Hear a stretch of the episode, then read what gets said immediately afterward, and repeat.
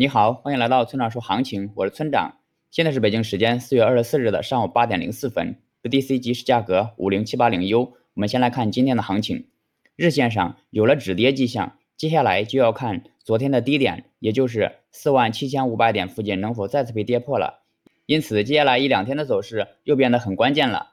短期结构上，上方压力位分别位于五万一千五、五万三和五万五点附近。另外，昨天跌至四万八千点下方时，Coinbase 上已经出现了一些买盘挂单，这就说明在四万八千点下方买入已经成了一些投资者的共识。那么后面的行情在大幅的破位四万八千点，也就变得不是那么容易了。总结一下，日线级别止跌迹象出现，接下来两天的走势很关键，我们继续关注一下。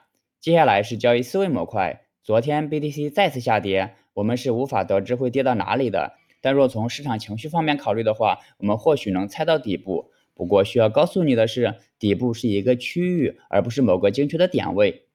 昨天的情况是呢，盘面上已经破位，技术性熊市即将形成，散户们开始慌了，喊熊市来了的越来越多，恐慌贪婪指数暴跌至五十五，公众号留言越来越悲观。这时候，只要我们确信牛市没走，那就可以抄情绪的底了。这就是我在昨天跌至五万点下方的时候，给内部会员发出更加激进的抄底策略的主要原因之一。那么这次抄底有没有被埋的可能呢？当然有了，但我们可以用仓位管理来减小风险。另外，交易是不完美的，不要想着不承担风险，还有最便宜的筹码可减，也不要在事后才发出“如果当时怎么做就好了”之类的感叹。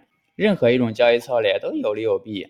还有，我一直强调，交易是一场修行。当你做到了在各种极端行情面前都能坦然面对时，就像你在经历了人生的各种波折后还能真诚的感谢生活一样，你的眼界会变得与之前不同，不会再在意一时的得失，你的人生也会在交易中得到升华。好了，以上就是本期节目的全部内容。如果你想参考我的最新操作，请查看今天的策略版分析。拜拜。